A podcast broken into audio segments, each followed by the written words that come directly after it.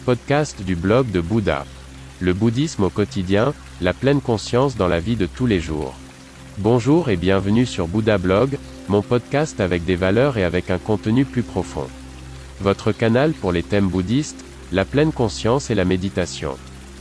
Je m'appelle René et je suis très heureux que vous soyez là. Pendant de nombreuses années, j'ai vécu dans un temple en Chine, j'ai été ordonné moine, j'ai étudié les arts martiaux et la philosophie du prince indien. C'est pourquoi j'ai créé ce podcast.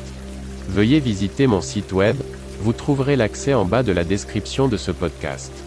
Bonne écoute. La quête du vent. Quoi que nous fassions en tant qu'être humain, rien ne changera vraiment, car tout ce qui existe en ce monde est fini, éphémère, soumis à la décadence. Aujourd'hui encore jeune et plein de force, demain déjà flétri et fragile, la philosophie de Bouddha est conçue pour éviter la souffrance humaine, car au fond de nous-mêmes, nous souffrons parce que nous connaissons parfaitement notre destin. Chaque action ne peut changer quelque chose que pour l'instant présent, de même que l'instant présent s'efface, le maintenant et l'ici passent constamment dans le flux de l'univers, de nouvelles opportunités apparaissent, sont présentes, puis disparaissent.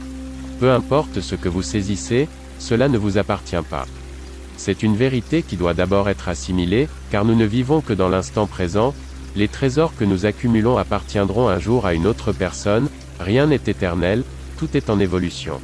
C'est exactement ce dont parlait Bouddha, dont l'enseignement offre un refuge aux personnes qui ne peuvent, ou ne veulent, plus saisir le vent, car cette saisie est tout aussi inutile qu'un parasol sans soleil. En effet, nous pouvons saisir toutes sortes de choses, mais nous ne pouvons pas nous y accrocher, durablement. Plus vite nous comprendrons cela, plus facile sera notre existence. Il serait bien plus important pour nous de saisir des choses qui durent, comme l'illumination, que Bouddha a trouvé il y a longtemps déjà, mais qui n'est pas facile à trouver pour tout le monde. Pour cela, il faudrait tout d'abord une bonne dose de courage, nommer clairement les circonstances, ne pas se réfugier dans les illusions, regarder la réalité en face, car les bouddhistes sont des réalistes, pas des rêveurs. Ce que je dis ici est bien sûr difficile à digérer. La bonne nouvelle d'un rédempteur serait bien plus confortable, qui devrait alors, si possible, prendre tous les péchés sur lui. Mais dans le bouddhisme, il s'agit de la responsabilité personnelle, de l'éveil, du chemin personnel qui ne peut en aucun cas être suivi par un enseignement, mais que chacun doit parcourir lui-même. Il s'agit de grandir et de s'éveiller ensuite, de se libérer des chaînes de l'existence humaine.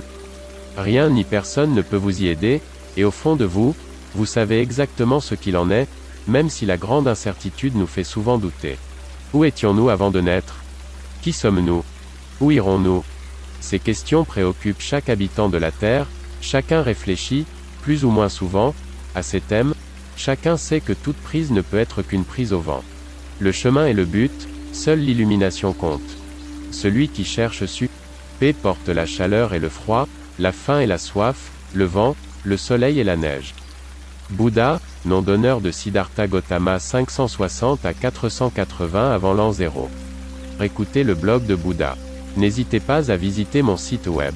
À demain.